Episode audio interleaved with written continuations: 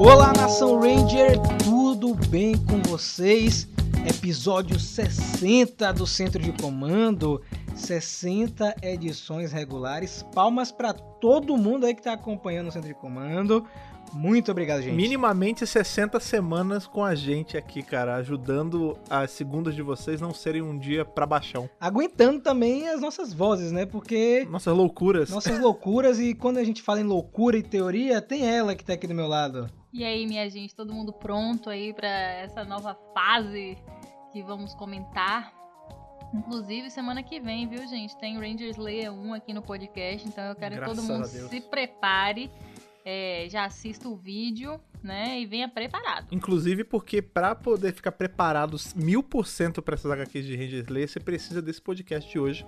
Porque hoje a gente vai falar do que leva Rangers Leia. Porque assim, é maravilhoso o quadrinho de Ranger Slayer, mas ele só se torna tão bom porque ele tem todo o embasamento que a gente tem tanto de Marimorph Power Ranger quanto de Sabas Gogol. Nós iremos falar hoje de Necessary Evil, o último arco aí dos quadrinhos. A gente fez um review lá no começo, quando os quadrinhos estavam começando a lançar, e agora nós iremos Sim. concluir. O Fred falou um detalhe muito interessante sobre a Ranger Slayer. A gente vai deixar aqui no post outros podcasts e outros vídeos para você ficar super ambientado nesse contexto, para pegar aquele recheio, como a Ana fala, para o review na próxima semana. Mas hoje é só Necessary Evil, então vai ter spoiler, né, Fred? Não tem jeito. Você precisa ter lido até onde? Até o final total de Sabans Gogô e até a edição 50 de Mighty Morph Power Rangers. Se você não leu essas duas coisas até onde eu falei, não continue, dê pausa nesse podcast, ou melhor, deixe ele no mudo, deixe ele rodar até o final e aí leia e depois volte e escute de novo, porque senão você vai ter sua experiência estragada. Nós avisamos. Outro aviso muito importante é que saiu semanas atrás um vídeo lá no canal do Mega Power Brasil, uma entrevista com a Julia, que é do departamento de marketing da Hasbro.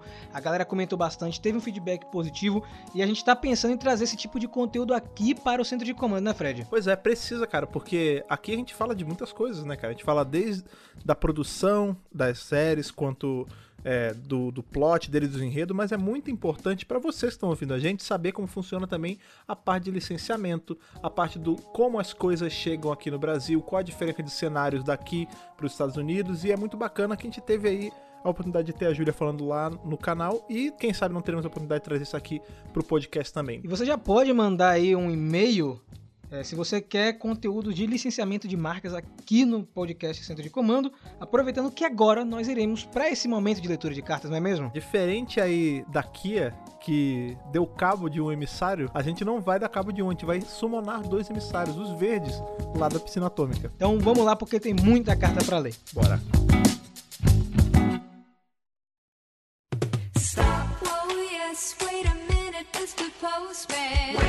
Rafa, vou começar essa leitura de e-mail feliz, como sempre começa, mas é a leitura de número 60, cara. Tudo bem que a gente teve edições que a gente não leu, mas o ponto é, a gente já se reuniu minimamente 60 vezes Caraca, para gravar velho. centro de comando, cara. Isso é, só prova, Fred, quanto tem fãs de Power Rangers no Brasil, né? Pois é. A comunidade é grande e é muito legal ver que a comunidade tá ressurgindo com esse universo expandido, com quadrinho, com jogos, com filme. E eu sinto que aos poucos a gente tá tendo meio que um revival dos anos 90, sabe? A galera tá comentando mais de Power Rangers nas redes sociais. E muita gente é, voltou a acompanhar Power Rangers por conta do Mega Power. E eu fico muito contente em saber que de alguma maneira a gente ajudou é, essa galera a se reconectar com a franquia. Isso é muito bacana, cara. É, é, o, é quase que a gente pagando o que Power Rangers deu pra gente esses anos todos, né, cara? Agora a gente tá na, do outro lado da cortina. A gente tá ajudando a galera a continuar vendo. Isso é, para mim, é muito importante, assim, o, esse reconhecimento, esse feedback que a gente recebe faz eu ganhar minha semana, de verdade. O que é isso, né? O projeto Mega Power Brasil é falar de Power Rangers, é gente que gosta de Power Rangers falando para outras pessoas que também gostam de Power Rangers. Então, somos fãs todos aqui. A primeira carta de hoje é do Diogo Augusto. E ele fala o seguinte: Saudações, equipe maravilhosa por trás do centro de comando. Sou o Diogo de Itatiba, São Paulo e tenho 16 anos. Muito obrigado por manterem esse trabalho que é feito por vocês. De verdade, me apaixono cada vez mais pela franquia quando consumo seu conteúdo. Só quero enfatizar que fiquei doido quando ouvi as teorias da Ana no Centro de Comando, edição 57. Meu Deus, queria eu ter um pensamento fértil para teorizar tanta coisa interessante. Parabenizo vocês através desse e-mail e que o rumor de que a franquia volte a ser de uma temporada por ano vire realidade ao invés de dividi-la em duas. Obrigado pela atenção, caso tenham lido essa mensagem. Que o poder esteja com vocês. Ele misturou aí Star Wars com Power Rangers e botou assim, Tá asterisco. E que venha a adaptação de Key Ranger nos próximos anos. Hashtag Centro de Comando, hashtag Squad do Poder e hashtag Somos Todos TJ. Diogo Augusto aí, cara. Olha aí, cara, 16 anos. Eu É muito legal isso, né, cara? Outra coisa também que acaba que essa leitura de e-mail é meio comemorativa também, porque número fechadinho a gente sempre comemora, né? É, a gente vê como o nosso público ele é bem misto, né? A gente tem desde, por exemplo, a gente já leu aqui cartas de pessoas mais velhas que a gente.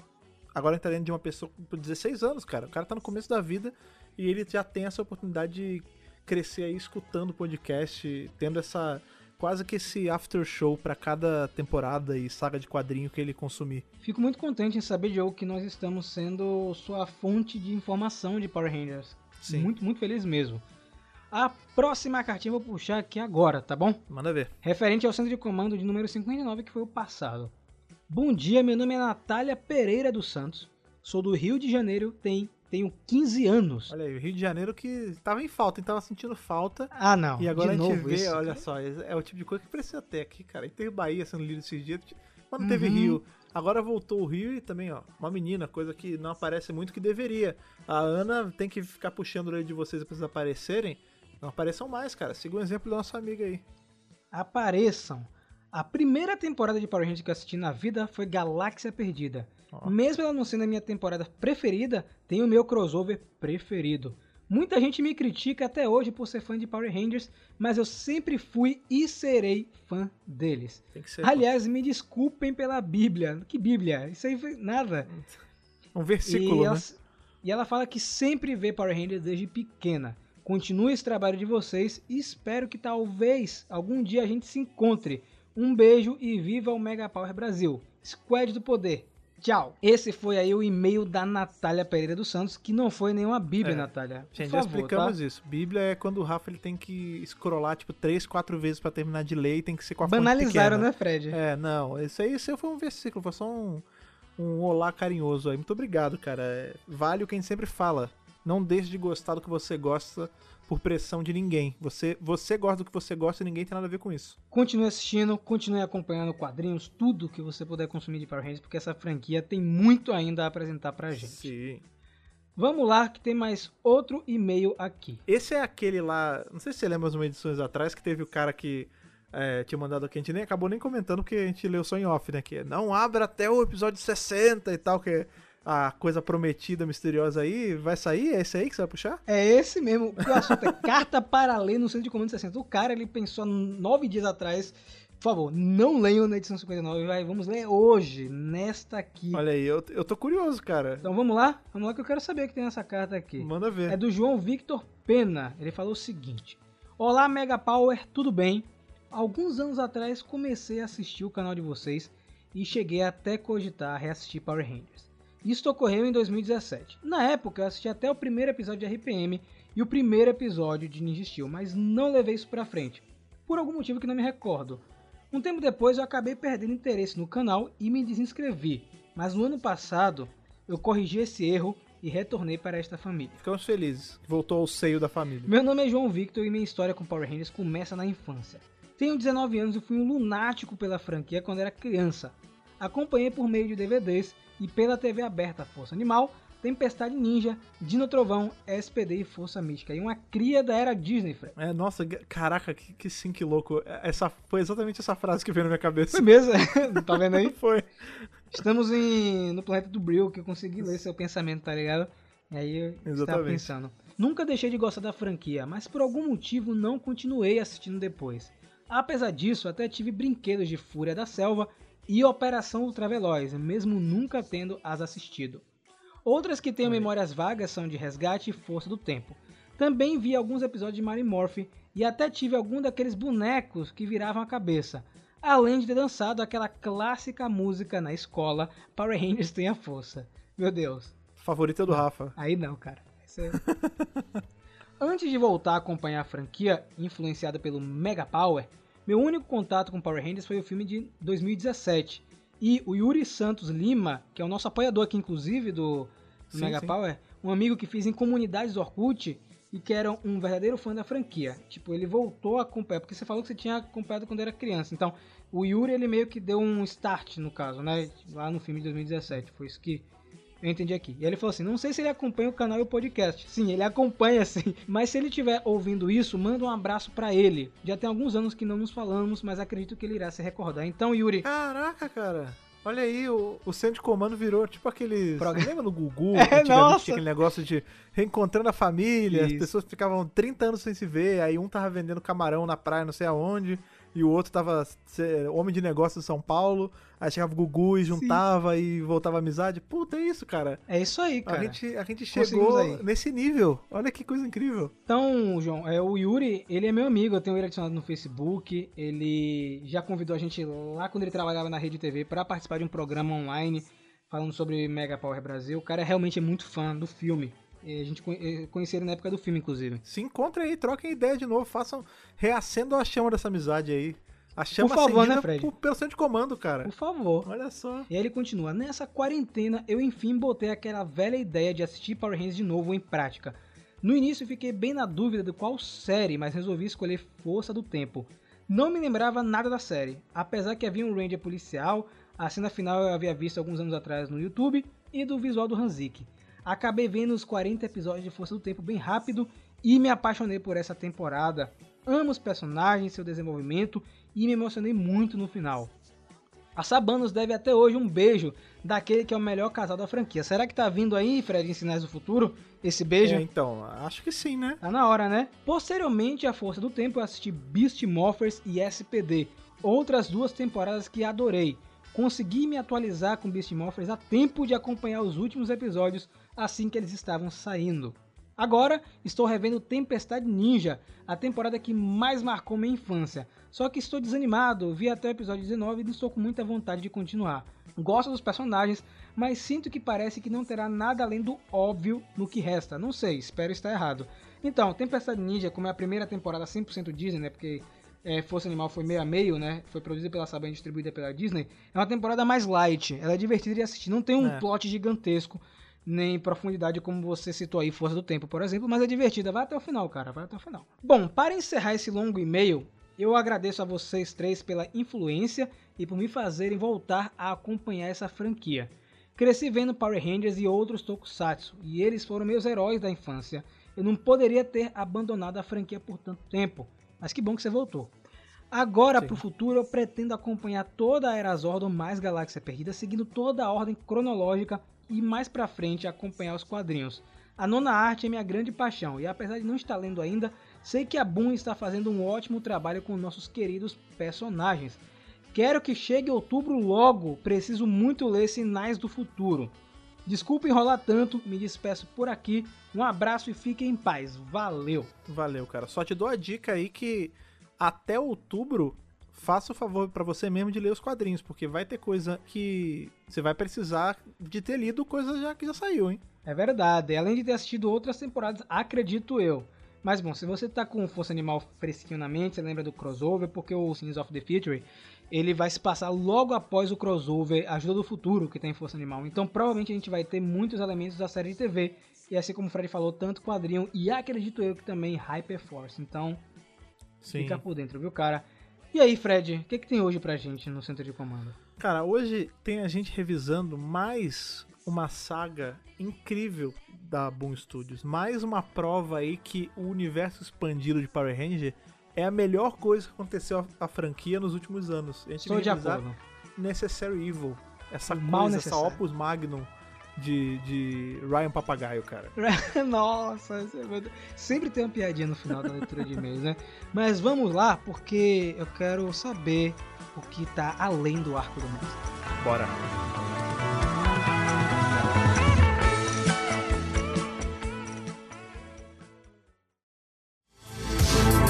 Então, gente, tivemos duas grandes sagas antes de Necessary Evil. Começamos aí com Shattered Grid, depois Beyond the Grid E a pergunta que ficou no ar: será que a próxima saga da Boom Studios estaria no mesmo nível que as anteriores? Apesar de que Beyond the Grid foi uma saga que eu achei que foi meio de respiro. Não sei se vocês concordam comigo. A gente teve. Beyond the Grid foi uma, foi uma saga que é muito ame ou odeio, né, cara? Porque teve muita gente que sentiu um baque assim, mas é porque a gente tinha saído de uma coisa muito grande, né? Eu costumo falar que, na verdade, as duas são igualmente boas, né? Tanto Shattered Grid quanto Beyond the Grid, mas elas são em approaches completamente diferentes, né? Enquanto em Shattered Grid a gente tem muita ação, né? Ela é, primeiro que ela tem uma vantagem que ela é uma saga que ela é escorada em uma pré-saga, né? Porque antes de Shattered Grid a gente tem toda a saga ali do Ranger Verde com o Black Dragon, tem todo aquele negocinho que foi inclusive publicado aqui e depois só a gente tem aí chegando o Shattered Grid. Então ela já tem essa vantagem. E ela é muito carregada de ação. Então a gente tem o tempo todo Ranger morrendo, é Draco aparecendo, e ele rouba morfagem, ele faz um monte de coisa. E quando a gente chega em Beyond the Grid, ela é mais lenta. Tipo, ela é uma. Ela é uma saga mais de exploração. Então eu acho que a galera sentiu um pouco esse baque. Tanto que a gente sabe, né? Teve problema de venda, eles tiveram que dar uma encurtada na, na saga, mas eu acho que quando chegou agora em Necessary Evil, foi meio que o equilíbrio perfeito, sabe? Eles pegaram o que precisava de ação lá de Shattered Grid, mas eles também misturaram um pouco com um tanto de exploração, né? A gente tem aí a vantagem também de estar junto com com Saban's Gogô novamente, então deu para fazer esse equilíbrio bom e para mim entregou uma baita saga, cara. É isso, eu acho que o Fred falou muito bem. Eu acho que é justamente isso, essa saga que a gente viu agora por último, e tá comentando aqui hoje é o melhor dos dois mundos, da ação e da história. Eu sou uma pessoa que eu acho legal cena de ação, eu acho bonito, mas eu prefiro quando o quadrinho ele traz mais história. Por isso que eu gosto muito de Beyond the Grid, né? Porque a gente tem ali toda uma construção de lore muito importante. Por isso que eu achei incrível também lá o, a graphic novel do Psychopath. Então, Sim. É, não é que eu não gosto da pancadaria e tal, eu acho massa, eu acho que inclusive os caras devem se né, divertir muito desenhando isso, mas eu curto muito. Eu acho que realmente é, Necessary Evil deu uma balanceada muito boa e a gente cresceu muito nos quadrinhos com isso. É, a maior prova disso justamente é Sabans Gogô, né, cara? Que eu acho que você é melhor que nós dois pode até falar isso, mas é uma era uma HQ corrente que era muito mais de construção de enredo do que de luta, né? A gente tinha mais as backstories, até nessa mesmo, agora em Necessary Evil, era mais uma questão da gente se afeiçoar a Adam, Rock e Aisha do que porradaria o tempo todo, propriamente dito. É, eu acho que o Sabans Gogol teve esse papel, né? De dar o recheio, né? Que agora a Rafa viciou agora nessa expressão do recheio. então ele vinha ali é, dá aquele recheio mesmo de chocolate, ele bem gostoso, bem docinho, no Marimorph, né? Que é, não é culpa do quadrinho, né? Ele tem que focar nos eventos principais, tem que focar Sim. em preencher várias lacunas que ficaram ali em série de TV e tal. E às vezes não dá tempo, né, para essa profundidade, para esse recheio que o Sabbath Go trouxe. Então por isso que foi muito bom por um tempo ter esse quadrinho acompanhando ali o quadrinho principal. É, porque a gente teve essa, essa base, né? Quem hoje não é mais afeiçoado, por exemplo, a Kimberly, depois de tudo que Sim. viu dela, a própria Trini, que recebeu um destaque absurdo, eu até falei isso no meu review lá de Rangers 1, como a Trini tem recebido destaque, assim, em momentos é, cruciais, de, tipo, ela derrota a Kia, é, ela derrota a Rita Fantasma, então, assim, é muito legal ver isso, isso, só graças aos quadrinhos, né? Porque em série de TV a gente não veria mais isso. Não, a gente vê uma importância, por exemplo, até a Book School, né, cara? Que era um negócio que, quando a gente começou lá atrás, quando começou os quadrinhos, eu imaginei que eles iam ser só os alívios cômicos o tempo todo, mas não, né? Até, tanto na Terra do Sem Moeda a gente vê a importância deles, quanto na nossa Terra regular, você vê que eles têm o tempinho deles de ser trabalhado ali. Eu acho muito bacana isso. O lance bom dessa saga que a gente leu agora aqui Necessary Evil é justamente ter Gogo Power Rangers, né? Porque ela serviu de background pra Shattered Grid e durante Beyond the Grid ela estava contando outra história em paralelo que era tão boa, mas não servia como é, um background para Beyond the Grid. E eu acho que Gogo foi muito necessário em Necessary Evil. E Gogo era para ter terminado em um quadrinho específico que foi o Forever Rangers. E aí o Ryan Parrott falou que o sucesso foi tão grande que eles estenderam o Go Go até a edição 32. Então, pra galera que ah, o quadrinho foi cancelado, não. Ele foi estendido até aquele momento, porque segundo Ryan, a história já foi contada de background e agora a gente vai ver outras coisas. Mas então, vamos falar um pouco sobre tudo de Necessary Evil, porque o podcast anterior tem muito tempo que a gente gravou, tem muito tempo mesmo, mas vamos falar um pouquinho do que é história para quem perdeu, quem tá, não tá lembrando mais. O que eu acho um absurdo, né? Porque você leu agora, o negócio já esqueceu, tem algum problema. E não é como se o canal também não estivesse falando disso há meses e meses a fio. né, Exatamente. então, gente, Necessary Evil é uma saga que veio para preencher uma lacuna muito importante na franquia, que é aquela parte onde nós temos o trio principal, que é Jason, Trini e Zack, indo para a conferência de paz. Na série de TV a gente sabe que eles foram cortados da série mesmo, e foi uma, uma parada muito abrupta, que inclusive os atores não sabiam que estava acontecendo isso. Não lembro quem foi, se foi o Austin ou o Walter Jones que disse que viu na TV acontecendo, eles não haviam sido informados e gerou toda uma treta com a equipe de produção é, da Saban e eles, graças a Zordon, tá tudo bem resolvido hoje. O Austin já apareceu na série de TV novamente. É, o Walter Jones faz ação para Boom Studios e para Saban barra Hasbro, então foi resolvido. Mas naquela época ficou estranho porque foi uma troca muito absurda do trio clássico para o trio de Stone Canyon, né, que são os Rangers que vieram da outra, da outro colégio, né? Então, esse quadrinho vem para preencher isso. E outro detalhe que é, muita gente não comenta é que essa saga também vem para dar uma importância pro Tommy como Ranger branco, principalmente em Sim. Saban's Go Go. A gente vê ele sendo preparado para virar o Ranger branco e assumindo o papel de líder. É, todo aquele lance, pô, o Jason é o grande líder e eu preciso ser um líder tão bom quanto ele. E além disso, preciso agora mostrar para um novo trio de Rangers que vai chegar. E fica aí pra galera que é fã cega de Tommy, né? Que eu não, eu não tenho problema com fãs de Tommy. Eu acho que é um personagem incrível mesmo. É, eu acho que ele merece todo atenção que ele recebe, mas tem gente que passa um pouco dos limites, né? E aí, que não percebe que tá escrito agora no quadrinho, não precisa mais ficar adivinhando, né? Quem é o líder supremo? Quem é? Quem é que o Tommy se espelha pra ser? Jason, né, gente? Ah, fica aí a dica, né? E vale também um outro ponto a, a ser muito bem destacado ali. É, nos momentos onde não tem o Tommy na cena, o líder não é o Rock, o líder é a Kimberly. Porque fica na cara, né, nas HQs. Ela sempre tá na frente, ela sempre tá mandando. É Kimberly com o Billy ali de segundo plano agora. Ele é o Ranger azul dela, né? É, exatamente. Então vamos dividir em momentos aqui pra gente explanar com mais cuidado. Vamos começar aí então fazer o caminho inverso, porque os quadrinhos eles são lançados intercalando um com o outro, né? Primeiro tem Marimorph, depois Gogô, Marimorph, Gogô e é assim você vai indo é, até o final. Mas como o próprio Ryan Parrott, que é o escritor do quadrinho, falou, você pode ler todos de Gogô para depois ler todos de Manimorph Sim. dentro da saga de Necessary Evil. É, A no gente vai- passado, né? Faz Exatamente. Então vamos começar com essa parte aí, que é justamente a visita do emissário da rede de morfagem azul. Ele que meio que dá uma abordagem aí no Jason, né? Ele tenta convocar o Jason para uma missão interplanetária. E quem melhor para falar isso que não a Ana? Faz tantos anos que nós vimos isso já, né? Faz muito tempo. Esses lanches já foram todos digeridos, né, cara? Foram todos. pois é, a gente tem a aparição do emissário azul, né? E fica uma- um clima de suspense, né? Porque fica aquela. Ele fica meio rondando o Jason até que ele finalmente né, aborda e o Jason fica tenso ali porque não sabe o que, que é que tá é, atrás dele. E finalmente ele se revela. O Jason fica claramente chocado, né, com, com essa revelação.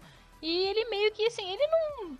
Vamos dizer assim, ele vem meio que pra ver se o Jason vai querer, né, participar, mas meio que forçando a participação. Já, tipo, ó, se você não, não aceitar, já era. Então, ou você aceita ou você aceita, né? E aí a gente tem aquela cena dele meio que é, rebutando a mente do Jason. O que, pra mim, levanta muitas questões de teorias e tal. Porque se a gente parar pra pensar, o Jason, né, do universo regular, ele tem acesso a todas essas lembranças e todas essas Sim. lutas que muita gente não lembra mais, né? A maioria das pessoas. Peraí, Rafa, teve uma ideia. Talvez por isso o Jason conheça os Rangers de Beast Morphers, porque os Rangers de Beast Morphers estavam em Shattered Grid lutando Aí, tá contra o Lord? Dragon, cara. Será que o guardião aí, o azul, ele não passou um bizu do futuro pra ele também? Pode ser isso. Pode ser, né? Porque ele, sa- ele até tem, tinha um problema de falar as coisas no tempo certo, né? Porque ele viu o futuro, viu o passado tudo ao mesmo tempo. Às vezes ele foi e falou: Ah, você tem que ali ajudar é, a galera ali de Beast Morphers na Grid Battle Force. Grid o quê? Ah, não, deixa. Daqui a uns anos você vai saber o que é isso. guarda, esse, guarda essa ideia aí. E aí, não satisfeito com o Jason, acaba que Zack e Trini entram nesse bolo todo. É isso mesmo, Ana? É isso, né? Acaba que o Jason começa a ficar é, bastante cansado. É, não dá conta das coisas, o que não é algo comum, né? O Jason é aquele super-herói, né? Ele sempre dá conta de tudo. Isso é até uma das coisas que o Tommy comenta várias vezes. Ah, se o Jason conseguia ser um Power Ranger da aula de karatê no Ernie, eu também consigo. Ah, se ele conseguia fazer dever de casa, não sei o que. Tem até um quadrinho dedicado a isso, né? Aquela rotina Sim. do Jason louca lá de defender o mundo, fazer tarefa, cuidar do pai, enfim. Então ele começa a não dar conta, a ficar cansado nas batalhas. E a Trini e o Zack começam a perceber isso, né? E acabam que os dois se esbarram na verdade e eles decidem é, pedir pro Jason contar tudo. E o Jason fica bastante hesitante, né? Porque teoricamente não é pra ninguém mais saber. Mas ao mesmo tempo acho que deve ter dado assim um alívio nele ter duas pessoas que ele conhecia e confiava tanto, sabendo da mesma coisa, porque devia ser um peso muito grande só pra ele carregar, né? É, dividir o fado, né, cara? É engraçado que o motivo, é, claro, né? A gente sabe que não é pra sair contando, mas o emissário ele fala, ele tem, não sei se é em Sabas Gogô ou se é na Mary Moffin que ele explica assim, não, a gente não pode contar porque senão o espaço-tempo contínuo tá em risco, tipo, baita desculpa, né? Tipo, não conte senão já era tudo. Não, é só pra manter o segredo, né? E em paralelo a isso, nós temos um Tommy sem poderes do Ranger Verde e ele vai atrás da luz branca, que eu senti que foi meio uma barganha aí do emissário da rede de morfagem azul com o Zordon, né? Ele meio que entendia todo esse lance da luz branca e deu essa chance pro Tommy ganhar um poder que, segundo o Ryan, ele comentou no Twitter, o pessoal tava questionando, os Omega Rangers e o Ranger Branco, quem é mais forte? Ele falou que os dois estão no mesmo nível de poder. Então leva a crer pra mim que o poder do Ranger Branco também é um poder antigo. Tanto que quando o Tommy vai buscar isso é em outra dimensão, cara. Eu pensei nisso, engraçado. É, tem uma cena, isso é em Marimoff mesmo, que a gente tem um confronto, né? Um dos. Que eles são naquela sala de treinamento, né? Tá o, o Tommy e o Jason. E eles morfam, e você repara que o detalhe dos capacetes dos Omega Rangers lembra muito o capacete Sim. do Ranger branco mesmo do Tommy, né? Você vê que é, é aquele aquele negocinho da boca assim mais estreitinho, com aqueles dentes, o, o visor mais estreito. E aí eu fiquei pensando, será que não é Tipo, será que o branco, em algum momento, ele não, ele não foi um poder dos Omega Rangers? Ele é um quinto elemento. É, é algo assim, que foi adaptado pros Mighty Morphin, porque a gente sabe, por exemplo, os Omega Rangers, eles não têm animal associado, né? Eles são formas geométricas. Só que lá na frente, quando misturam os Zords, a gente tem, se eu não me engano, é o próprio o Jason falando assim, ó, você sabia que os, os Zords dos Omega Rangers eles são feitos para se adaptar a qualquer outro tipo de Zord?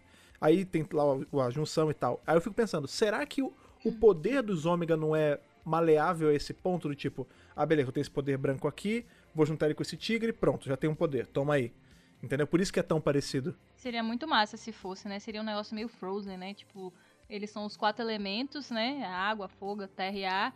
E, Uhum, e luz. o, o Ranger branco é o quinto elemento lá, que é a Elsa, né? Ele é Let It Go. E seria incrível, né? Eu não sei ainda se algum dia eles vão usar o conceito de, da equipe de Dairendia, né? Ligado ao Ranger branco, ou se, tipo, se eles usarem isso, nunca vai, nunca vai existir essa conexão, né? Entre o Ranger branco Uhum. e eles. Mas se eles nunca pensarem em usar os Dairendia, eles podiam muito bem usar o Ranger branco como, tipo, um quinto elemento, que seria, sei lá, a junção dos outros quatro, sei lá, alguma coisa assim. E ficaria incrível, eu adoraria. Agora, outra coisa também me abriu assim na cabeça quando eu tava lendo essa parte, porque qual é o lance? Foi o que o Rafa falou, né? É quase como se o, o emissário azul chegasse pros Zordon e falasse assim, ó, toma aqui a luz branca, toma aqui esse poder que eu tenho guardado e me libera esses três pra eu levar e transformar em Ranger, beleza? Beleza. Ok, isso aconteceu. Só que, lá na Terra do Sem Moeda, a gente sabe que o Dracon, ele, ele pegou a luz branca pra ele, porque em algum momento o Ranger branco ia ser o Jason, e aí o, o Dracon foi lá, matou o Jason e pegou pra ele e amassou numa moeda só e virou o Dracon. Com a roupa lá maneirona. Será que em algum ponto, em algum momento, esse emissário chegou pra aquele Zordon de lá e tentou oferecer a luz lá? Porque a gente sabe que não existem múltiplos emissários. É tipo, os emissários eles permeiam o multiverso. Então, tipo, é, um- é só esse emissário, entendeu? Será que era outra luz? Será que era a mesma luz? Esta é um detalhe muito interessante pra questionar, até porque o, o Jason vai atrás da luz branca, né? A gente tem uma história exclusiva que Sim. o Jason vai atrás da luz branca. Então ele só vai porque alguém contou pra ele. no caso o Zordon, e alguém contou pro Zordon se a gente for comparar aí com os eventos Sim. de Saban's Gogol. Uma teoria muito interessante. Eu gostaria que fosse aprofundada em algum momento. Então, é, um lance muito legal da, de Gogol em Necessary Evil é que a gente vê muitas cenas da série de TV, cara. E isso Sim. é, é muito gostoso. A gente tem a batalha com o Nimrod, que é o Feiticeiro Escarlate, ou é o não sei o que Escarlate, esqueci o nome agora, que é o monstro que o Lord Zed usa pra atacar os Rangers, é um monstro que te- se divide em três.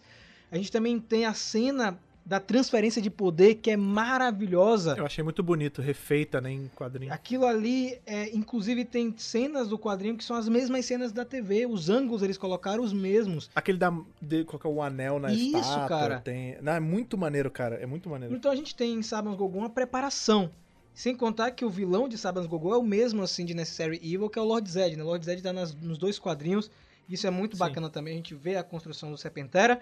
E nós temos é, mais um núcleo muito importante, que são os Rangers de Stone Canyon. O que, é que vocês acharam aí, tanto em Saban's Gogol é, quanto em Mario Morph Power Rangers, a construção de Rock, Ada e Aisha? Gostaria de ver um pouco mais, né?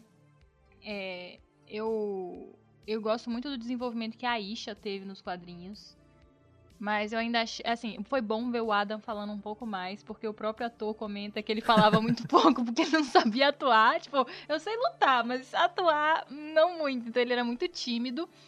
E então é bom ver ele, né, se comunicando melhor.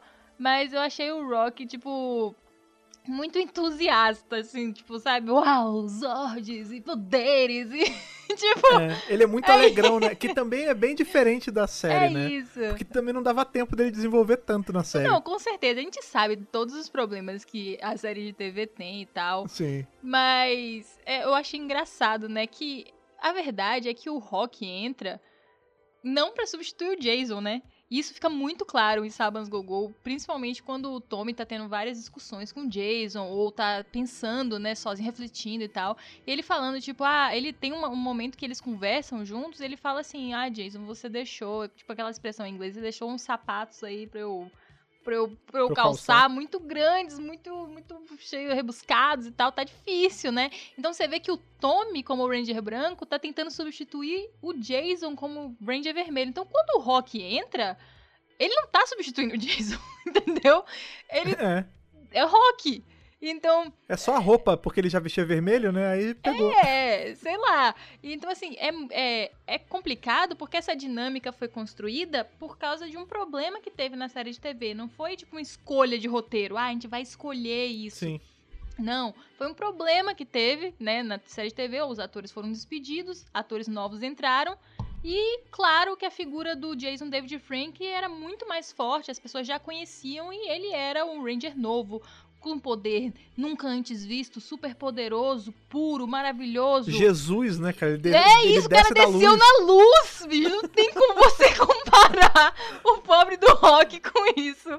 Então, assim, talvez esse tenha sido o jeito, né, deles meio que é colocar o rock meio de escanteio, né? Porque ele nunca vai ser o líder daquela equipe. Tipo, nunca, nunca. Caraca, mas é- agora que você fala, e é uma verdade, né, cara? A construção de personagem do, do Tommy na época é muito messiânica, né? Porque ele tem os poderes, aí ele perde os poderes, ele some, e aí dá, dá, sei lá, três E ele dias. no e terceiro ele- dia. Exatamente, dá três dias ele volta iluminado do céu, assim. "Oh!"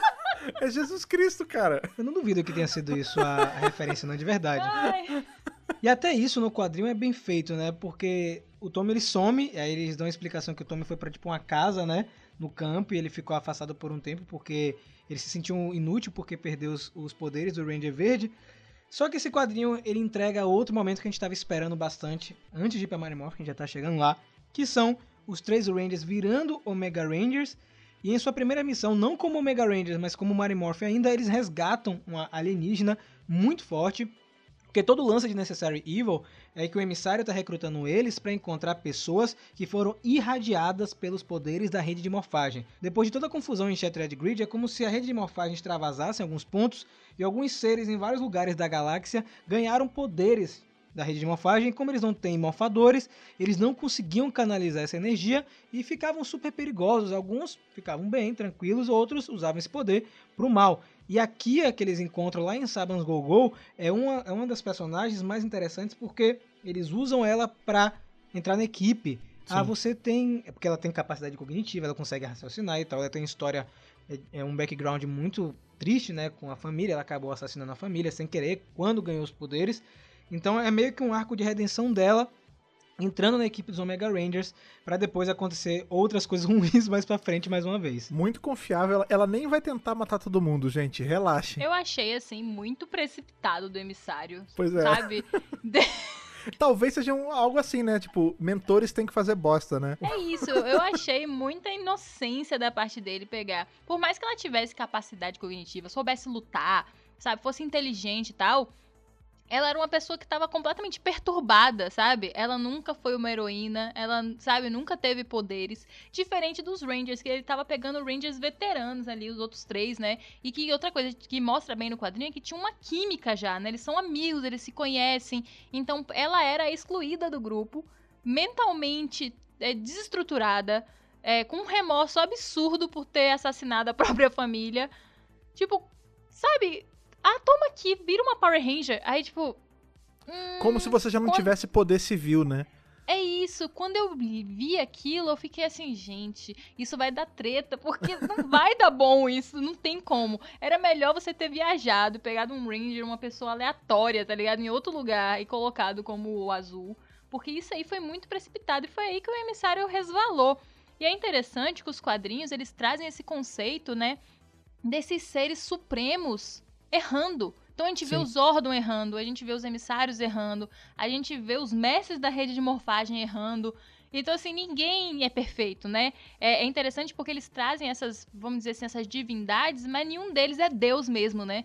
Porque, teoricamente, Deus não erra, né? Deus é perfeito em todas as perfeições. É algo mais próximo do que a gente tem com deuses gregos, romanos, né? Que É, eles eram so- seres super poderosos, mas que eram passíveis de, de erros e de falhas humanas, né? Eles isso. traíam, eles sentiam fome, Aham. eles matavam. É, é- é bem próximo mesmo. É isso, porque a gente acaba vendo, né, que ele cometeu um erro, tanto que ele vai morrer nas mãos dela. E é engraçado que você vê que, apesar de ele ser um ser super, hiper, mega poderoso, mesmo assim ele precisa de um ajudante direto, né? Que a gente vê com o, o Z, Z, ele é a ó, babá, cara, é babá do emissário, né, cara? Porque o emissário tem vezes que ele não consegue falar e o Z tem que chegar e falar: Ô, senhor, você tá errando de novo. Vamos, como é- o que, que a gente estudou junto? Vamos fazer certo eu queria agora? tanto o Z na série de TV, sabia, Fred? Poxa, o é um Z é muito, legal, cara. É muito bonzinho, cara. É tipo o Alpha 5 dos Omega Rangers. E Sim. aí, Go Go termina justamente onde inicia o outro quadrinho que é Mary Morphin. Então a gente vê em Mary Morphin os Omega Rangers em missão para encontrar esses irradiados pela rede de morfagem, enquanto na Terra, Tommy precisa é, meio que liderar a equipe, só que ele começa bem ruim no caso, porque ele não leva tão a sério o novo trio, ele não leva muito a sério os treinamentos, ele não dá chance pro trio se provar. Isso só vai acontecer lá no final do arco. Ele fica passando pano por alguns erros também. Exatamente, é muito legal porque na verdade você tem o Tommy aprendendo a ser um líder e o trio lá como Omega Ranger aprendendo a lidar com esses com outros inimigos e outras ameaças fora da Terra. E é muito bom, porque quando o Tommy desliza, a Kimberly vem no pulso firme, né? É, ela é a mãe, a mãe chata, né? Não, tem que treinar mesmo. Não, vocês estão achando o quê? Que fica fazendo piadinha? Você pode ser Power Ranger e vai fazer piadinha? Você vai fazer piadinha depois que você vencer um monstro. Tipo, dando a lição de moral ali. E é, você vê que ela tá, assim, taça da vida, porque é, ela sente que os três, né, abandonaram ela de, com o Tommy, que é totalmente... é, eu vejo assim, né? é, o Jason é, tinha total controle e responsabilidade pela equipe. Ele carregava isso como um peso e como uma responsabilidade muito séria. A Trini trabalhava muito bem com o Billy, eles eram ultra inteligentes, né? Então, eles estavam sempre juntos, sempre trazendo é, novidades, coisas boas ali na parte tecnológica do centro de comando. O Zé, que sempre teve a personalidade, né? Sempre no quadrinho, então, ele é o popularzão do colégio, todo mundo gosta dele e tal Metia a dança, literalmente. né? metia dança e o a Kimberly, ela sempre foi a patricinha, né? É, e isso era muito pior na série de TV. Eu acho que a, a personagem da Kimberly e todas as suas facetas e, e de outros universos, inclusive, foram muito bem trabalhadas e eles quebraram esse estigma da patricinha, donzela em perigo, né? Que ela tinha. E aí ela se vê, tipo, ex-donzela em perigo, com Billy, que não se comunica bem, Tem medo de peixe. mas. mas a Trini não tá lá pra ajudar ele a se comunicar. Com um Tommy inseguro, né? É, que não ainda sabe como ser líder. E, tipo, total sem estrutura, sem o Jason, sem nada, tá ligado? E ela se vê tendo que, né, ela mesma tendo que amadurecer e ficar mais forte e, ter, e ela ter a responsabilidade. E eu acho isso legal, apesar dela ficar completamente enlouquecida, né? Por isso que eu falo que em, em dados momentos a gente vê que, tipo, a liderança tá longe de estar tá na mão do Tommy. O Tommy não tá nem sabendo o que ele tá fazendo. Eu fiquei, eu fiquei pensando assim, será que não é algo que os roteiristas botaram pra gente sentir que era quase como se fosse um medo dele? Porque veja, a gente, ele sabe que o outro ele se tornou déspota diabólico justamente porque roubou essa luz branca e juntou com o poder antigo. Será que dentro dele não fica um medinho do tipo, putz... Sim, tanto que isso é abordado no quadrinho, né? Esse lance da luz branca. Exatamente. E aí a gente vê exatamente isso, tipo, ele, por conta dessas inseguranças, ele não sabe liderar, e a líder, o cargo de liderança cai no colo da Kimberly e do Billy, coitado, que tem horas, tem uma hora mais pra frente que eu achei incrível essa cena, que ele chega pra Grace chorando pedindo ajuda, né, porque ele não tem noção do que ele tá fazendo. Tipo, eu preciso ajudar, eu preciso ser proativo, ser meio líder aqui, mas foi mal, eu não sei. Me ajuda, mãe. Mas isso é muito bacana, sabe por quê, Fred? Dá muita camada pro personagem. O Tommy claro, ganha muito claro. mais é, aprofundamento e ele fica mais interessante o personagem. Ele ficou muito mais interessante para mim é, nesse arco, porque na, na, série de TV ele é muito overpower, porque o Ranger branco é overpower, o Zordon fala que é o Sim. poder mais forte, tanto na série de TV quanto no quadrinho. Só que aqui no quadrinho você tem ele aprendendo a lidar com esse poder e ele ele lida com esse poder em uma época onde ele precisa liderar a equipe. É mais louco ainda, ele tá com um novo poder, com novas habilidades e tendo que tomar conta de uma situação muito problemática. E isso só piora com a chegada do Dane, cara. O Dane vem para destruturar tudo. E para piorar, ainda tem um lance que, por conta desses poderes nunca antes vistos super poderosos, ele não cansa, né? Tem essa parada, tipo, isso. tipo, ele, ele é sempre tunado. Então isso dificulta até no, no no avaliar dele das coisas, tipo, será que isso aqui é muito perigoso? Será que porque para ele nada é mais tão perigoso ou tão cansativo, né? Então até essa empatia de tipo saber o limite de cada um, saber até onde ele pode forçar, ele não tem ainda. Mas é muito bacana porque o Danny chega justamente para é, forçar a equipe a trabalhar em equipe, né? Todo mundo tem uma estratégia porque o Danny chega dando um couro em todo mundo. O Danny aí que é da mesma raça do Krug, ele é um siriano, né? Um cachorrão ele vem aí como um caçador de recompensas do Lord Zed e é um indivíduo à altura, cara. Ele é muito bom. E aí a gente vê, esse para mim é o grande inimigo além do Lord Zed na Terra, é o Danny. Porque o Danny, ele chega botando banca, cara. Grave o que eu tô falando. A gente, primeiro, a gente ainda vai ver muito do Danny ainda, porque ele fez sucesso personagem, e ele é o Boba Fett de Power Rangers agora, né? Porque ele é o caçador de recompensa que não pega recompensa. ele é um personagem muito gostável. E engraçado, você falou uma parada agora que me, me atinou isso é, o Dane ele meio que acabou ajudando no final, né? Porque ele ajuda eles a se tornarem uma equipe mais unida. O Dane é um dos maus necessários. Exatamente. E lá, lá no, no outro lado do, da galáxia, né, nós temos os Omega Rangers em missão de algum tempinho, né? Eles capturam um vilão no começo do quadrinho que a gente acha que não vai ser tão importante, né? Que é o Garrison Vox, é só um monstro do dia. A gente sabe que mais pra frente vai ser complicado. E tem um detalhe muito interessante que para mim é um dos fios condutores da trama, que a gente também pensa que vai ser algo não tão importante, que é quando eles vão para o planeta de Brill, que é aquele planeta que foi lá aprofundado em Sabans Gogol para encontrar um dos irradiados da rede de morfagem, que é o Cavotos. É aí que tem um grande problema. Lá em Brill, não sei se vocês lembram, caros ouvintes, as pessoas conseguem ler o pensamento das outras.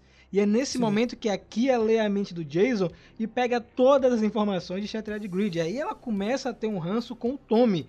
E talvez, talvez não, isso que é o, pra mim o grande estopim para ela, gatilho, o gatilho né? para ela ficar furiosa. Vocês concordam?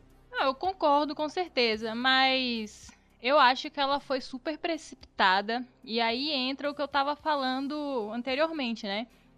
Essa desestrutura dela fez com que ela pirasse. Ela pirou com a possibilidade daquele Tommy, que é amigo deles, virar o Lord Draco, né? E se ela, eu acho que se ela tivesse conseguido, né, o que ela queria, ela provavelmente ia sair caçando Tommy em todas as dimensões que ela encontrasse. Porque sim, ela pirou tanto que ela falou assim, não, é, não pode existir a possibilidade de se tornar um Lord Dragon. E, e no fim, eu senti que ela mesma chegou muito próxima de um Draco, entendeu? Ela mesma, tipo, chegou muito próxima de se tornar algo que ela, tipo, pirou contra. Então, é muito irônico, né? Essa personagem que, no fim, apesar de todo o poder que ela tinha, tinha uma mente muito fraca e total inabilidade de, de, de fazer parte de uma equipe. Todo mentor devia passar aquele, aquele testezinho do psicotécnico, briefing, tá né? ligado? Não, o psicotécnico antes de dar Ah, poder, sim. né? Porque tem que parar com esse lance de dar poder. Pô, os morfadores, os poderes de Zord, tudo são bombas atômicas no Equipe pulso, de né, cara? Grace, O fantasma da equipe de Grace. Pois é, né, cara, começa a passar um psicotécnico, vê se você não tem nenhum trauma, vê se você não pode ficar louco do nada e matar todo mundo, matar o próprio cara que te contratou. Porque é complicado, cara. Eu vi na Kia é, a mesma coisa que a gente vê no universo da DC no Sinestro. Não sei se estão familiarizados, vocês estão ouvindo a gente. O Sinestro ele é Sim, de aquele Lanterna cara... Verde. Sim, ele é o cara que. Ele era o Lanterna Verde, ele por muito tempo foi o Lanterna Verde modelo. E em dado momento, tipo, o Sinestro ele pira. Ele fala assim: qual é a minha função? Impedir que o universo seja uma bagunça, seja um caos. O que, que eu tenho que fazer? Eu tenho que controlar o universo, porque se eu controlar, vai ser tudo, na, vai ser tudo em ordem, vai ser tudo bonito. E esse poder sobre a cabeça dele, ele vira um louco que fica usando, tipo, os anel amarelo pra matar todo mundo. Aqui é a mesma coisa. Essa, essa sede dela de, tipo, eu tenho que manter todo mundo seguro, porque senão vai acontecer outra ruptura na rede de morfagem, mais gente vai matar suas famílias. Tipo, essa ânsia dela de impedir que a história dela aconteça de novo, faz ela virar uma assassina louca, né, cara? Eu gostei dessa comparação, Fred. Não tinha raciocinado. São bem parecidos os dois personagens, Sim. né? Agora, sabe uma coisa que me chamou a atenção, que me surpreendeu no quadro, na verdade? Foi a interação das duas equipes. Eu pensei que eles iam ficar separados o tempo inteiro. Sim. Mas aí a gente tem o Jason indo pra, pra Terra junto com os outros Omega Rangers pra dar cabo no Lord Zed, porque em um dado momento eles falam, pô, a gente tem poder, a gente pode ajudar nossos amigos e vamos lá. Eles prendem o Lord Zed, sabe? E aí a gente tem o primeiro encontro das duas equipes, Mighty Morph e Omega Rangers, eles não se conhecem, tanto que fica um negócio muito estranho entre os dois. Climão. Depois o, o Tommy fica, ah, se tem uns Omega Rangers, por que a gente vai se preocupar com os outros vilões? Vamos ficar aqui tomando suquinho no Ernie né? e deixar os Omega Rangers resolver todos os problemas. Só que isso se inverte depois, porque eles têm que se revelar para os Rangers, porque quando a Kia enlouquece, né, depois de ter matado o emissário da rede de morfagem azul, ela dá um coro nos Rangers, principalmente no Jason, que vem pedir socorro na Terra. Então, aquela cena dele com sangue, eu pensei que eu nunca vi aquilo ali, cara. O Jason cheio de sangue na cara, pedindo ajuda. É, na real ele Lá, é levado, né? Porque É ele levado, toma uma exatamente. coça, ele apaga, e é Trini e Zack que tem que pedir arrego pra ele, senão ele ia morrer, né? E aí começa a briga, né? De todo mundo, porque como assim vocês não foram pra conferência de paz? Vocês estavam aonde? Tome pirado, Jason, você me deixou, você deixou a equipe, que tipo de ranger é você? Então tem toda a treta também nesse momento. É, esse momento aí é, é muito interessante porque você vê claramente ali que a falta de informação, né, causa todo esse atrito. Porque a equipe dos Ômega estão ali por um, uma missão que é muito maior do que proteger a Terra, né? Que na cabeça dos Mighty Morphin, é isso é a missão suprema. Tipo, não tem nada mais importante nem Inferioriza eles, maior né? do que isso. É. E aí você, como é que você olha para os seus amigos que faziam parte da mesma equipe, né, que você e fala assim, não, o que você faz é menos importante do que eu estou fazendo. Porque na, na real é, entendeu? Então é complicado e o Jason, ele sendo o líder que ele é, né, o bom líder, o sensato, ele não faz isso em nenhum momento. Ele não vai diminuir a equipe do Tommy em nenhum momento. Uhum. Mas meio que quando eles caem na real, né, fica meio que subentendido, né? Que tipo, eles realmente não foram pra conferência de paz, que eles estão, tipo, numa outra vibe e que eles largaram a equipe por isso. E eu acho que isso que deixa os, os, os Rangers tão com raiva, né? Porque eles foram largados, mentiram pra eles e no fim os caras estão trabalhando com uma parada que é mais importante do que qualquer coisa que eles estão fazendo ali. Não, e não só isso, né? Não só largaram eles pra trabalhar num negócio muito mais legal e muito mais importante, como em dado ponto, a gente que ficou aqui é tão inferior que a gente precisa ser salvo por eles, né? Por piedade, assim, do tipo, eles estão olhando de cima e falam, ah, tadinhos, eles não vão conseguir fazer sozinhos, vamos lá dar cabo do problema deles. E eles vêm, né? Chegam, colocam o Zed na lixeira, tanto o Zed quanto, quanto o Dane eles botam na mesma lixeira ali que a Rita ficava. É, e, e ele toma uma, uma chamada do Zordon, né? Porque o, o Zordon, uma hora. Eu não lembro direito qual é, que é a, a ordem dos fatores, mas o Jason, ele. Ninguém sabe que é Jason ainda, ele pede pra falar com o líder dos Marimorphin, né? E aí ele é levado aos Zordon. E você vê Zordon dando uma chamada nele, fala, pô, legal, você veio aqui, você tirou o inimigo deles, e aí a merda que fica aqui. Ah, mas o que? Como assim? Eu, eu levei problema. Ele, sim, só que agora vai criar um vácuo de poder, vai aparecer alguém mais forte. E esse, eu sabia que eles iam dar conta de ganhar. E agora você me deixou com um problema nas mãos que eu nem tenho. Cara, essa parte na hora que eu li é de arrepiar, né? É muito, é muito de arrepiar essa parte, porque o Jason ele viu que, apesar de ter feito uma coisa boa, também, de certa forma, é ruim, né? É porque você, tá, você não tá ensinando nada pros outros, né? A, a, a falha é, é, parte do processo de crescimento. Agora eu vou voltar a falar um lance interessante que a Ana tava comentando sobre a briga do Tommy com o Jason. Eu entendo o Tommy até um certo momento, porque ele não sabe o que de fato tá acontecendo. Certo? Sim. Ele não sabe porque o Jason reluta a, a contar é, o, que tá rolando por muito tempo. Só depois que ele conta. Aí eu entendo a posição de Tommy. Tanto que depois ele mesmo reconhece que ele estava errado e eles trabalham junto para derrotar a Kia. O que eu gosto também são interações é, dos Rangers que a gente nunca viu interagindo.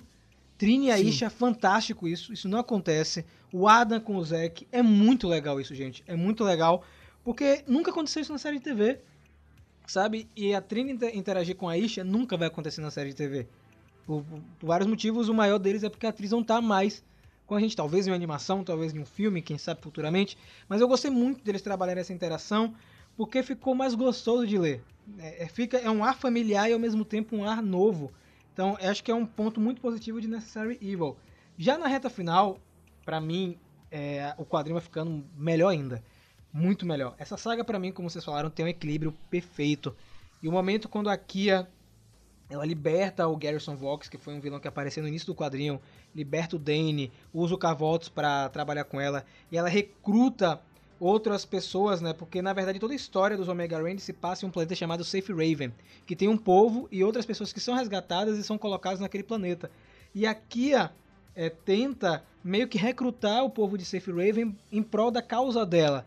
E essa batalha final é muito emocionante porque você não vê uma solução para aquilo. E é nesse momento que o Fred falou que o, o Billy vai desesperado para Prometeia. Grace, pelo amor de Deus, me ajude. Chorando. Acabou. Aí Grace, calma. Você não é o único que tem amigos interplanetários. Vem um negócio aí, se prepara, amigo. E aí a gente não sabia o que era até os spoilers de capas, né? Porque a Boom Studios Sim, é óbvio. boa nisso aí, né? Em sinopse também, divulgar a sinopse de um quadrinho que vai estrear, lançar daqui a quatro meses, divulgam quatro meses antes. Que eu acho, enfim, é a divulgação dos caras, né? e tem a volta dela, ela que vem ajudar os Rangers em um momento tão crucial que não tem outra pessoa para falar, senão a Ana. Quem é que aparece, Ana, primeiro para ajudar os Omega Rangers? Claro que a Grace apelou ali para viajadora de dimensões, tratadora de Rangers, né, resolvedora de problemas, Ranger Slayer, que já tinha sido colocado lá naquela equipe de Beyond the Grid para botar ordem na casa. E novamente Mamãe. agora no, é, é, num momento de tensão, é, convocada novamente agora para salvar duas equipes, porque claramente ali naquele final nem os Omega Rangers e nem os Mighty Morphin Power Rangers estavam dando conta do que estava acontecendo, né? Aqui, é o que eu falei, a Kia chegou muito próximo ali de ter um exército brutal e sair Sim. conquistando o que ela achasse que deveria, né? Porque, para mim, quando ela matou o emissário e vestiu a capa, ela assinou a testar de loucura dela completamente. Mas eu também achei isso sinistro, ainda bem que você falou, porque é requinte de crueldade, né? Você mata uma pessoa pelas costas e aí você veste a roupa dela. É tipo é, Leatherface, né? Você mata e veste o rosto. Pois é. E aí o lance é tipo que a Ranger Slayer é super poderosa, né? E também tem umas amizades super poderosas. Calma que a gente vai chegar nessa parte, porque tem um detalhe muito interessante que eu pouco comentei no canal, porque eu queria comentar com vocês aqui. Porque hum. tem um plano muito interessante da Kia. Ela descobre lá que ela leu nos documentos antigos, nos escritos antigos, usa o Danny até para ajudar. Um elemento muito interessante novo aí em Power Rangers que são os arcos dos mestres, né? O arco do mestre, que são portais para outros lugares e outras dimensões, que é o que ela quer usar para transportar o seu exército para outros lugares. E o povo original de Safe Raven e os mestres atravessaram aquele portal e nunca mais foram vistos, né? Tem isso no quadrinho pode ter momento teoria? é isso que eu quero pode, né? agora. Né? Claro o parênteses é pra falar do arco do mestre, cara. O manipulador de dimensão que é usado ali com o pessoal de Força do Tempo, que é distribuído para todo mundo das dimensões, é tecnologia baseada no arco do mestre. Nossa. Porque o arco do mestre é o Stargate de Power Rangers, né, cara? É o buraco que junta todas as dimensões, porque a gente vai ver em dado ponto ali mais pra frente, né, que vai aparecer mais outras duas pessoas que a gente gosta muito que estavam sumidas, né?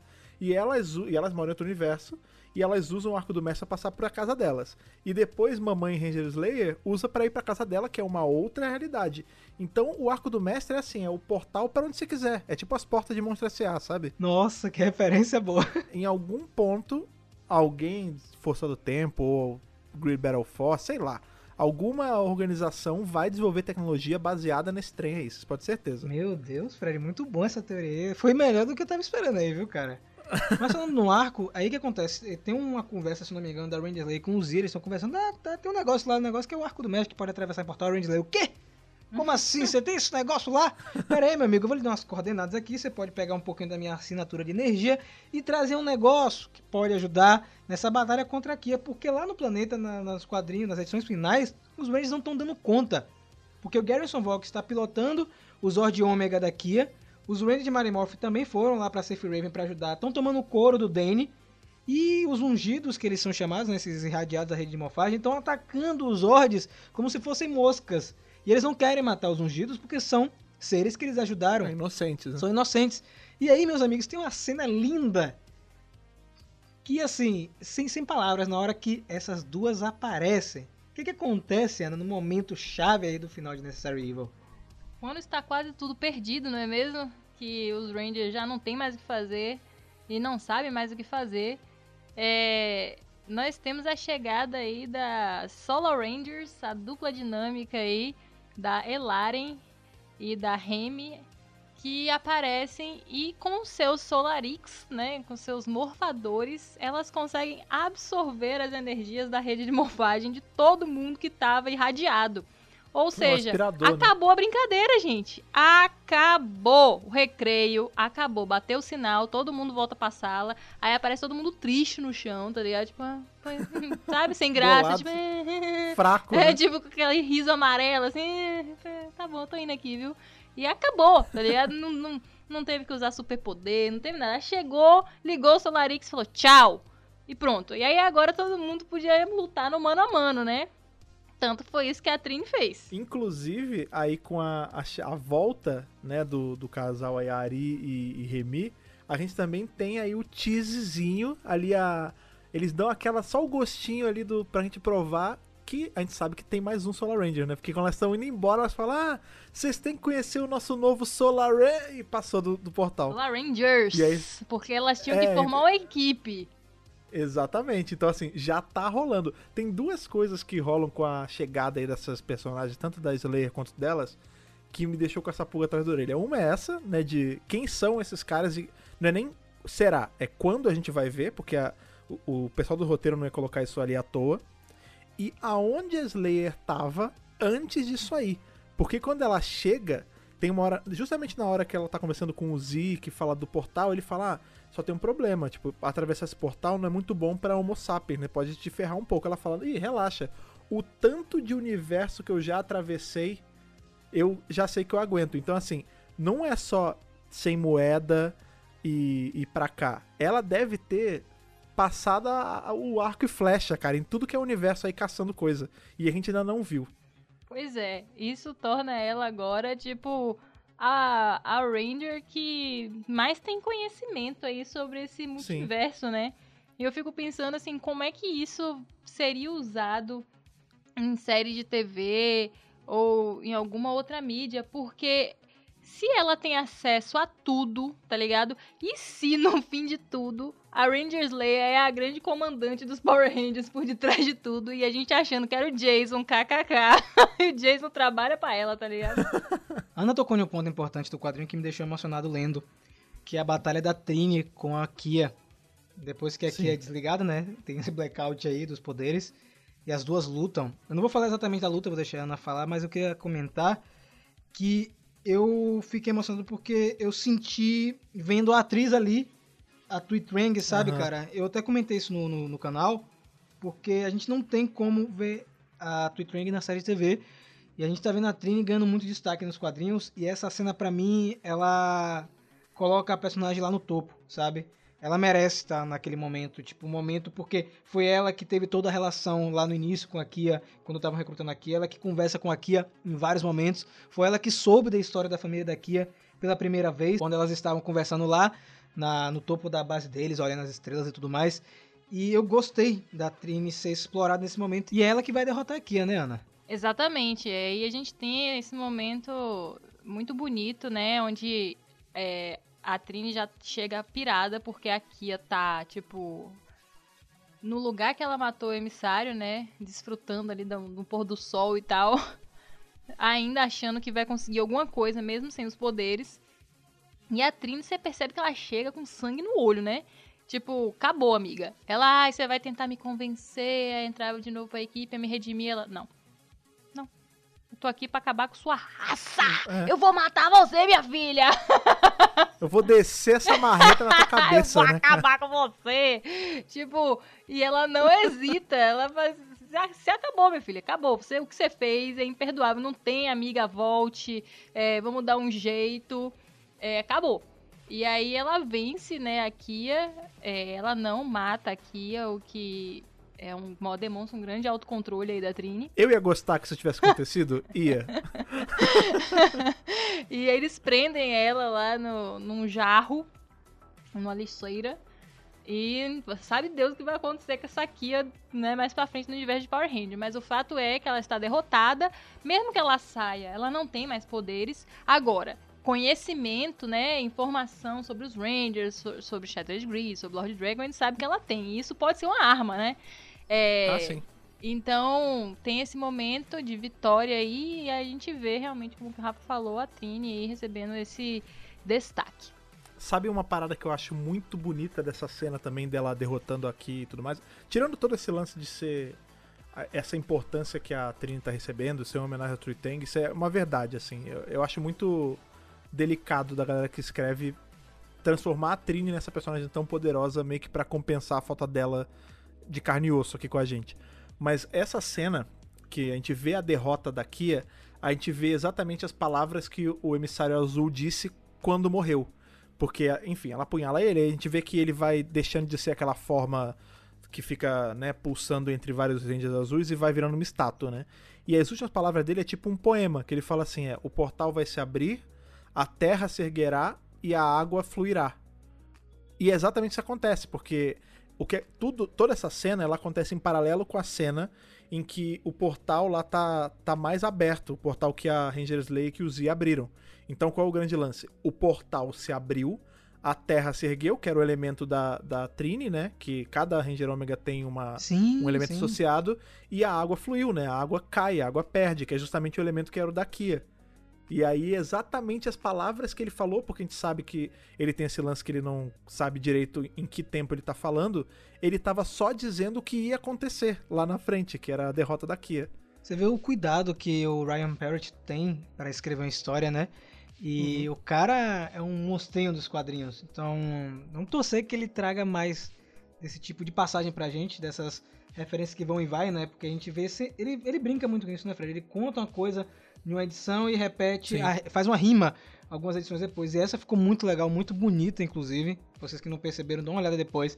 É lá nas últimas páginas do quadrinho, inclusive. É um, é um painelzinho é. de uma página só, mas é, é bem bonito. É, aliás, esse. Todo, tudo que o Ryan Parrott faz, assim, ele faz também com muito cuidado, né? A gente vê que vai desde essas cenas com muita fala e textos expositivos e tal, quanto imagens só, né? Tem de todos os quadros que na HQ inteira, assim, todas essas HQs dessa saga que eu achei mais bonito é justamente com a morte do, do emissário, quando o Z descobre. Nossa, né? Porque a gente cara. tem muito. A gente tem muito essa parada pré-montada na nossa cabeça de que, ah, o robô ele é frio, o robô não tem sentimento. Eu mesmo falei isso, quando a gente começou a revisar nessa Evil, eu falo que eu desconfiava do Z, porque ele é um robô todo cinza, com aquele olhão vermelho de Hall 9000. Eu falei, ah, não tem que confiar e tal. E eu quebrei a cara, porque o Z, ele de todos os personagens, ele é o que tem mais sentimento ali. Porque quando ele vê o corpo do, do emissário caído ali, já sem vida, ele não chora, né? Porque ele não, não tem canal lacrimal, mas você vê que ele tá chorando. Que você vê ele falando, ah, não, não. E ele abraça, tipo, é um robô abraçando uma estátua. Mas você vê, você consegue ver no desenho ali que e aí também palmas pro Daniel de Nicolo, né? Que é outro monstro. conseguir passar essa emoção toda em um quadro, sabe? De, da tristeza, do peso que ele tá sentindo ali. É muito interessante porque eu sempre achei o Z parecido com alguma coisa, com algum robô. E uhum. só agora, durante o podcast, que eu fui lembrar qual é o robô que ele parece. Ele parece com o robô do Cassian, de Rogue Sim, One. Rogue One, eu pensei nisso também. É a mesma vibe, né? O robô sarcástico, que ele só escuta e dá atenção ao próprio, ao próprio mestre, né? E eu também acho que esse robô em Rogue One teve um desfecho interessante lá no sacrifício dele e tal, na, quando eles estão pegando o plano, né? Ele teve o seu papel e tal. Então foi muito interessante que eles utilizaram. Eu acho que foi inspirado, eu tenho certeza uhum. que a inspiração do Z foi ali. E conseguiram dar uma carga ainda mais dramática e ainda sendo quadrinho, né? Então, parabéns Sim. aí realmente para todo mundo. Então, gente, aqui é presa. O Garrison Vox é preso também.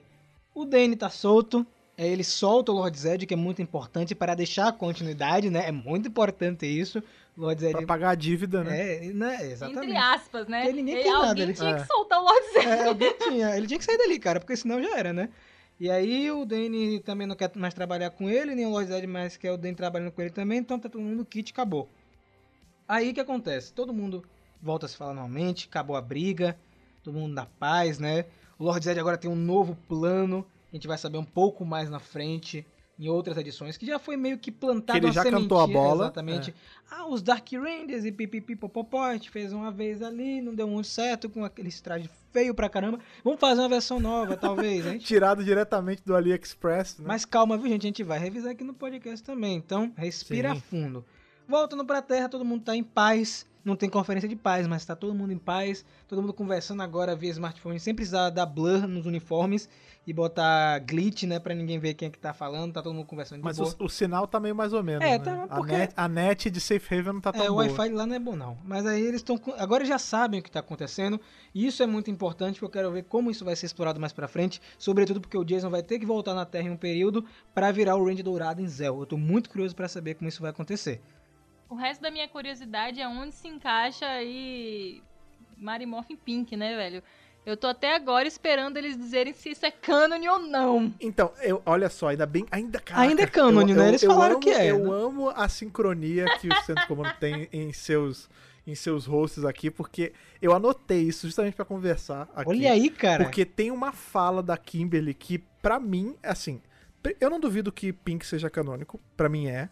Porque até porque a gente vai ter que ter não só a vinda do Jason para virar o Dourado, quanto a vinda de Trini e Zack, porque eles vão ter que virar ali os, ne os All New Rangers da Kimberly. All New Beleza. Pink Rangers. Exatamente. Tem uma fala, eu, é, eu anotei a edição para quem quiser olhar, edição 46, que a Kimberly tá conversando com o Billy e ele fala assim: "Oh, e aí? Agora a gente viu, né, que nossos três amigos foram embora, é, eles foram substituídos. Será que a gente vai ser substituído também?" Aí ela fala: "Não sei. Eu só sei que se um dia eu deixar de ser Ranger, ser Ranger nunca vai deixar de estar em mim. E é exatamente o que a gente vê em Pink, né? Ela deixou de ser Ranger, mas eventualmente isso voltou para ela. Tipo, esse poder acabou sendo otorgado a ela de novo, né, cara? Então, assim, para mim, sendo nessa saga, onde a gente tem Trini e Zack também, para mim ali é a martelada para dizer, ó, gente, isso aqui é ela fazendo referência ao que a gente vai ver em Pink. Pronto. A gente ainda vai ver eles descendo de volta. Eu concordo. Eu concordo. Eu também acho. Eu tô dizendo se é canon ou não. Não é porque eu acho que não é canon. Eu sim, acho sim. que é. Mas, tipo, eu acho que eles têm que, no espaço-tempo, dar uma determinada. Ah, tipo, ó, isso acontece aqui. Porque é justamente isso que o Rafa falou. Pensa só, o Jason tem que voltar pra ser o Ranger Dourado, né? Em algum momento em Zell. A gente tem a Trini e o Zack nesse lance com a Kimberly. Então, onde, né?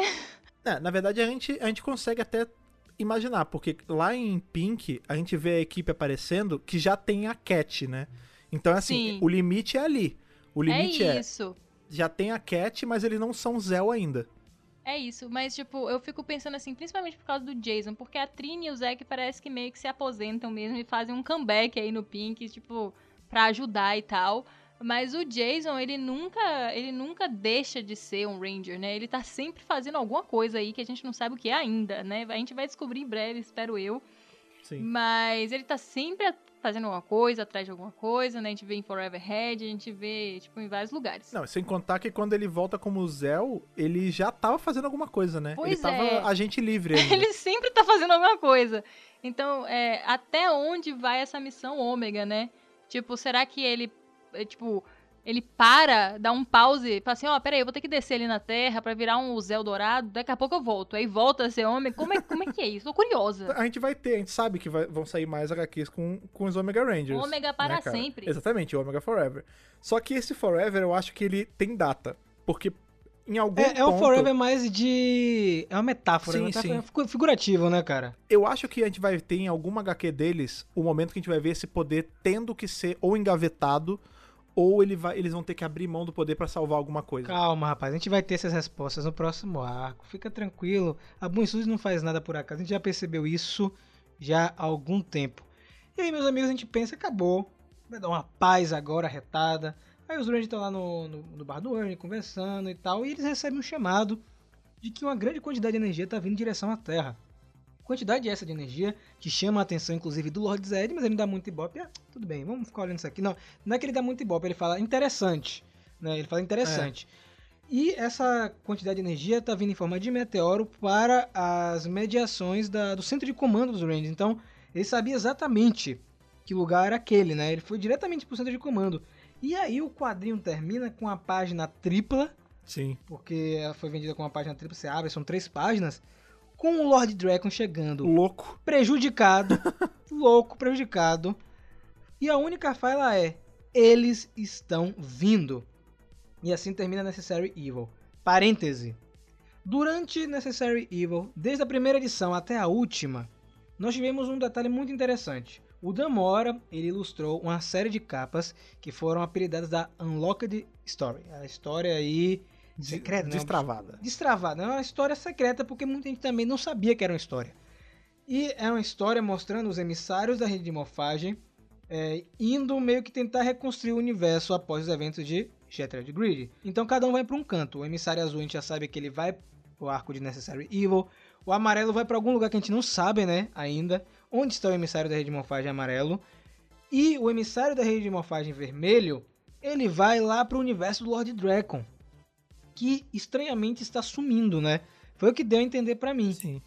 E a última página dessa história, variante, é o emissário da rede de morfagem vermelho partido ao meio e um ser bizarro aparecendo. Que pra mim é o ser bizarro ou seres bizarros que vão ser explorados nos próximos quadrinhos. E são esses seres que o Lord Dragon está com medo. O que, é que vocês acham? E é legal isso, né, cara? Porque foi um negócio plantado, isso entra naquilo que a gente tava falando, né? Que nenhum nó, nenhum ponto que a bunda é sem nó, né, cara? A capa variante, que era só um deleite visual ali, criou toda uma um prequel dessa história, né, cara? Criou, tipo, um prefácio disso tudo que... mas Eu tenho certeza que vai acontecer isso. Lá na frente, quando eles lançaram o, lançarem o Deluxe Mega Power Plus novo, vai ter esse negócio na ordem pra gente poder ver certinho como uma história extra, sabe? É isso, eu concordo. É, quando eu li, né, quando completou ca- as capas e o Rafa me colocou pra ler e apareceu o Lord Dragon, eu fiz a ligação imediata. Eu falei assim, só pode ser, porque eles não iam largar esses bichos aí e fazer isso que fizeram de trazer o Lord Dragon de volta, né? É, prejudicado, tipo, louco. Meu Deus, me socorra, porque ele, aquilo ali é um pedido de socorro, né? Não foi tipo, ah, eu vim aqui avisar porque eu sou bonzinho. Eu queria avisar vocês, pra vocês ficarem aí, né, preparados. É, não foi, corre. foi tipo assim, ó, corre, tá ligado? Corre que eles vão me pegar e vão pegar vocês tudo. E ele tá zoado, né, cara? Tatuagem na cara, side cut, sujo, né? Então, é, o negócio enfeiou, né? E aí eu acho que é isso que a gente vai ver agora no novo ar.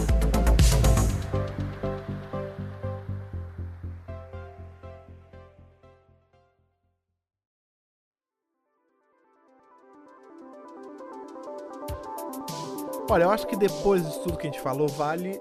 Isso é o, de praxe, né? Vamos dar a nossa, nossa martelada final, nosso, nossos últimos centavos sobre Necessary Evil. A gente não vai falar muito sobre isso, porque eventualmente a gente vai lembrar de algo muito incrível que a gente viu.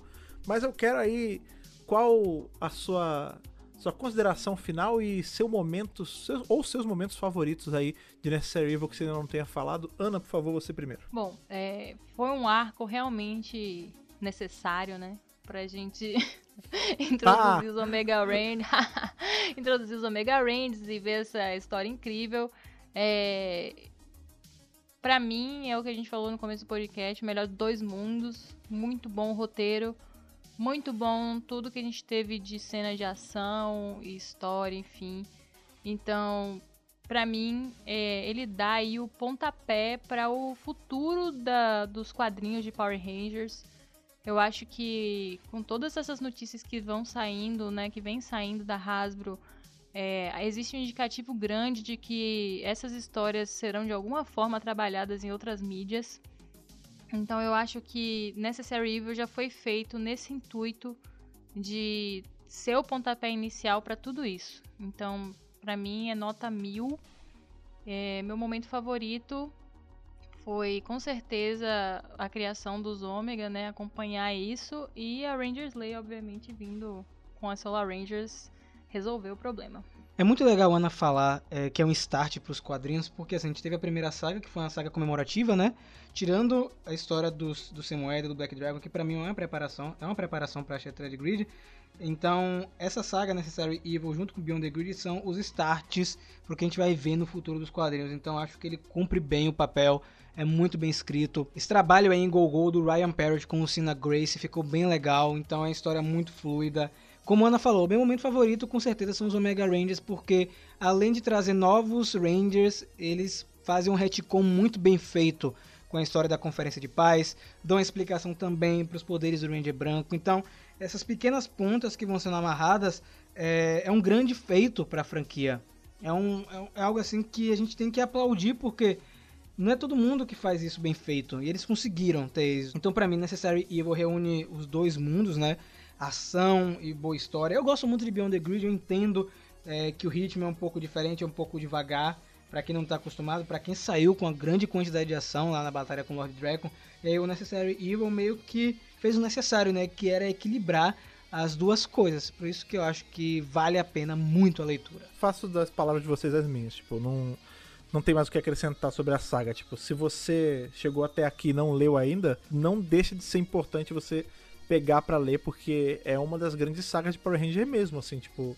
É, ela serviu para amarrar umas pontas que estavam soltas, para rechear alguns espaços que estavam vazios é, e ela é a prova, né? Que, aquilo que eu sempre falo, da diferença de você ter uma equipe que tem amor pela franquia que está escrevendo. Né? Você vê que não é só a gente, claro, né? As coisas mais mais proeminentes, né? A Conferência de Paz, a Luz Branca, tudo isso salta mais aos olhos. Mas você vê que tanto o Sina Grace quanto o Ryan Parents tiveram um trabalho, o, o cuidado de colocar elementos que estavam perdidos na série de TV, que por muito tempo foram até zoados na série de TV, e dá uma certa importância para ele aqui. Por exemplo, a gente acabou não comentando, mas aquele voo super tosco, lembra que tinha isso na, na série TV? O super salto, super sim, voo? Sim. Horrível que eles usam, série. Horrível. Mas a gente vê isso aqui em, em Necessary Evil. Você vê isso sendo usado naquela que eles estão no espaço lutando contra o Cavotos e tudo mais, colocado ali de um jeito legal. Você vê a, é, o Lord Zed falando sobre o lance dos Dark Rangers que ele quer fazer de novo. Aí você vê quando ele é capturado, você vê que o cetro dele fica com Goldar. Não sei se vocês repararam que eles têm que remendar a parada, né? Eles remendam sim, o cetro. Sim. Que é exatamente como o cetro está remendado no arco que tem os Dark Rangers na série. O próprio quebrou lá na série e eles meteram um silver tape, achou que ninguém ia notar, só que a gente hoje em dia nota, né? E aí eles deram um jeito de colocar isso referenciado na HQ. Então, assim, é um detalhinho besta, né? é nada, mas mostra como eles têm total cuidado com o que eles estão escrevendo e estão passando de briefing para quem desenha, para quem faz a cor, para quem letrera. Então assim, é uma é uma obra-prima é, como como eles conseguem finalizar as coisas na na Boom. Eu, eu cada vez que cada arco que passa me apaixono mais pelo universo expandido de Power Rangers, sinceramente.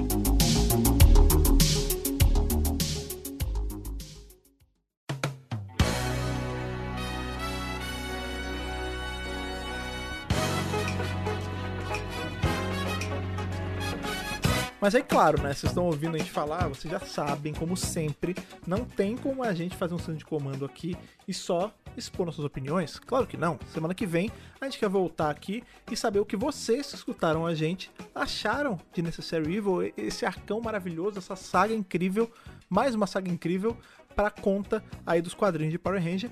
Então é aquilo, você alcança a gente, você alcança a gente com as cartinhas que você manda, que estão ali enchendo nossa piscina atômica todas as semanas para a glória de Ranger Slayer. Então, por favor, Ana, lembre pra gente aí o endereço e qual o processo. O endereço é contato megapowerbrasil@gmail.com. No assunto, você coloca qual a edição do podcast você está se referindo e no corpo do e-mail você coloca o seu nome, a sua idade e de onde você está falando para ajudar no Power Senso. E as redes sociais, Rafa? Amigo, você que tá saindo do podcast agora, não saia não, calma, calma, calma, calma, não desliga o podcast, arroba MegaPowerBrasil, em todas as redes sociais, Facebook, Instagram, Twitter, principalmente Twitter, que agora está repaginado com banner novo, com fotinha nova no avatar também, apareçam por lá e sigam o Mega Power Brasil, porque conteúdo rola todo dia. Exatamente. E o que mantém a gente aí cada vez mais empolgado para gerar conteúdo para vocês é justamente o feedback que a gente recebe de vocês. Essa semana agora recebemos aí artes de fãs, galera desenhou eu, Rafiana, tipo, a gente, esse tipo de coisa é, é o que deixa a gente muito feliz de vir produzir, o compartilhamento de vocês, os comentários e tudo mais, então não deixem de fazer isso, porque é isso que mantém as engrenagens girando aqui. Mas claro, como eu sempre venho falar, além desse compartilhamento dos comentários, de fanarts e de todo o amor que vocês mandam pra gente, caso vocês queiram aí ajudar o Centro de Comando e o Megapower Brasil como um todo de uma forma monetária aí com um pouquinho ou com um pocão, você pode ir lá no nosso Apoia-se, o nosso financiamento coletivo, em que a gente se junta com todos vocês, são nossos rangers de apoio, para conseguir mais material para revisar, conseguir salvar um desespero aí quando, por exemplo, o computador de Rafa foi pro saco, foi pro céu dos computadores. O que aconteceu? Graças ao Apoia-se, conseguiu comprar um novo para não parar os vídeos, para não parar os podcasts, para não parar nada.